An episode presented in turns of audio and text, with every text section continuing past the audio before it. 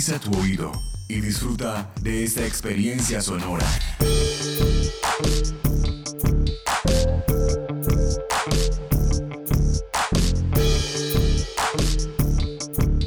Este es un podcast UN Radio. El domingo 8 de noviembre de 1992 salió al aire por primera vez el programa Tanguedia realizado por Roberto Aroldi.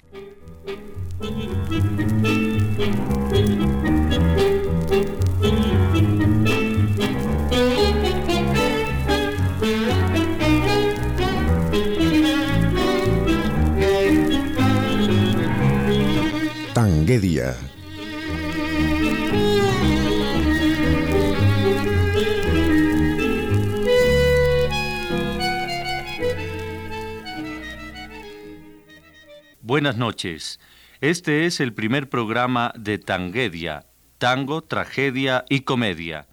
Agradecemos a la Radio Universidad Nacional la deferencia que ha tenido para con el tango, género popular argentino de gran aceptación en el mundo.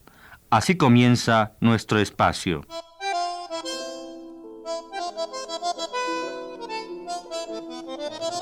Bueno, Tanguedia el eslabón perdido entre Gardel y Piazzolla, a través de estos 26 años ha sufrido transformaciones en la programación, en el contenido y desde luego en lo técnico. En lo técnico extraño las cintas Ampex carrete abierto, se grababa en tiempo real, es decir, si el tema duraba tres minutos, pues eso debía transcurrir tres minutos, porque ahora con la extracción, digamos, con la inclusión de, la tecnología, pues ya no puedo escuchar el tema, me lo tengo que aprender de memoria o lo he tenido que escuchar en mi casa, porque ya en el estudio ya no lo puedo escuchar y eso para mí también era un solas hacer el programa en tiempo real. Eso eh, en lo técnico, el carrete abierto, los acetatos, recordamos los, los viejos LPs, también los viejos cassettes que a veces se enredaban y teníamos que comenzar con un lapicero a darle vueltas. En fin, todo, todo aquello muy romántico, muy bonito. Hoy hasta una tecnología que vino después, ya es una tecnología que vino eh, hacia el 2000 como los mini discs y otras cositas, ya también es obsoleta, ni qué decir aquella. Pero no olvidemos que los acetatos, los vinilos están volviendo ahora de memoria para las personas que tienen colecciones, ahora llaman de culto, los grandes artistas hacen ediciones en CD y en acetatos. Y son como para los coleccionistas, porque todavía queda como esa nostalgia de aquello.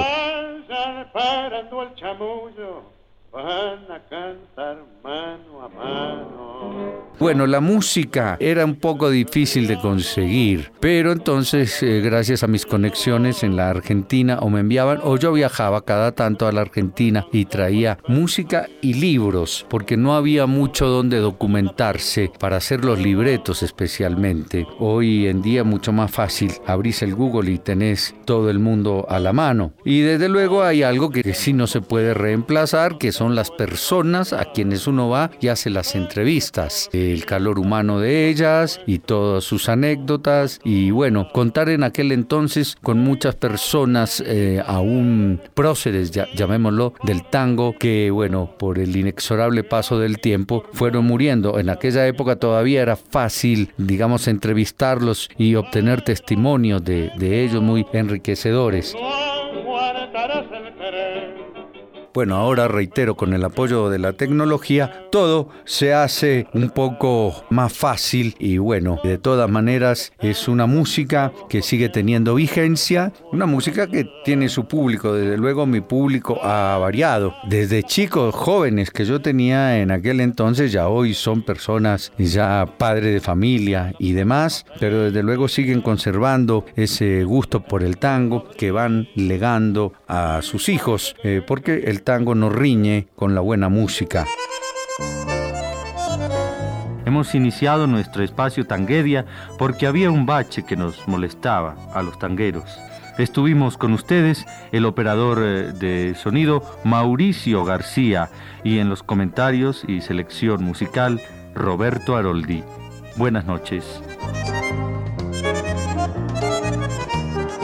Y bueno, esto ha sido un poco el recorrido por esta pasión que se fue volviendo para mí tanguedia, el eslabón perdido entre Gardel y Piazzolla. ¿Dónde te fuiste, tango, que te busco siempre y no te puedo hallar?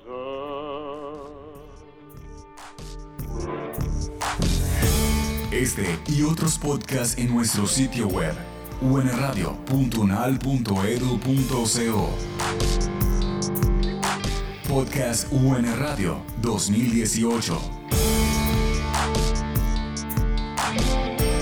Universidad Nacional de Colombia, Proyecto Cultural y Colectivo de Nación.